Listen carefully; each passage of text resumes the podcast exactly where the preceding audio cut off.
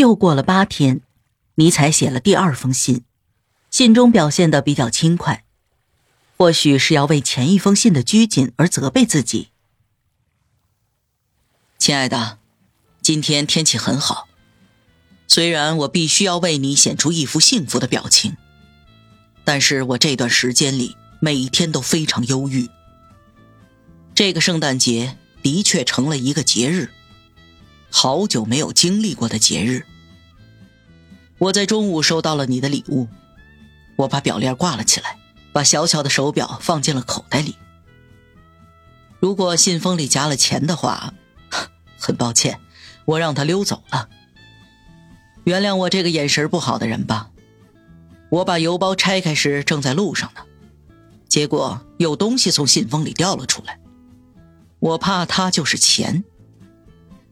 我希望当时正好有一个生活同样贫困的老太太走过，在地上发现了这些救命的小耶稣。然后我就走到了圣让半岛。我沿着海岸走了半天，停在了离玩九柱戏的年轻士兵们不远的地方。你知道，这里的玫瑰花和天竺葵刚刚开放，一切都不像北方那样，而是显得这么温暖。生机勃勃。我在那里喝了三杯当地产的甜葡萄酒。我或许是喝多了，反正我已经开始对着海里的波浪说话了。他们就像是对着海岸有什么仇恨似的，猛烈的撞击着海岸上的岩石。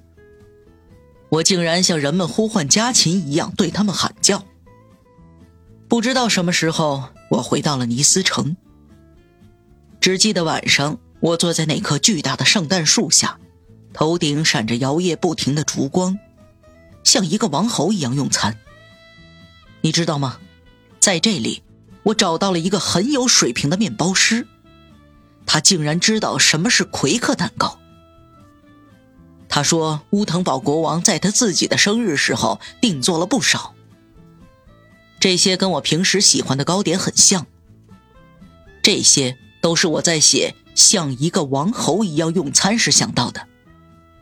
你的 Frederick，请注意，我不用麻醉药也可以好好睡觉了。一八八六年的前三个月里，尼采的忧郁症好像是减轻了。他给那些在自己想象力驱动下写出的作品赋予了一种前所未有的形式。他有大约四年时间没有公开发表过自己的随笔了。他打算从这些笔记中整理出一本书，因为这里面有着丰富的材料。而他现在要做的就是去好好选择一下哪些可以用。难道他去年考虑的那部作品被抛到脑后了吗？显然没有，因为他总是觉得必须要写那部作品，很有必要。可是这部作品却被推迟了，现在也没有开工。他希望尽量不去受到自己良心的责备，因为他想要找到一些乐趣，可以通过写一部生动的作品来实现。这都是尼采要在写那部必要作品之前做完的。他已经想好了一个标题：《善恶的彼岸》。当然会有一个副标题，叫做。通往未来哲学的序曲。不久之后，他就发表了这部被一拖再拖的重要作品。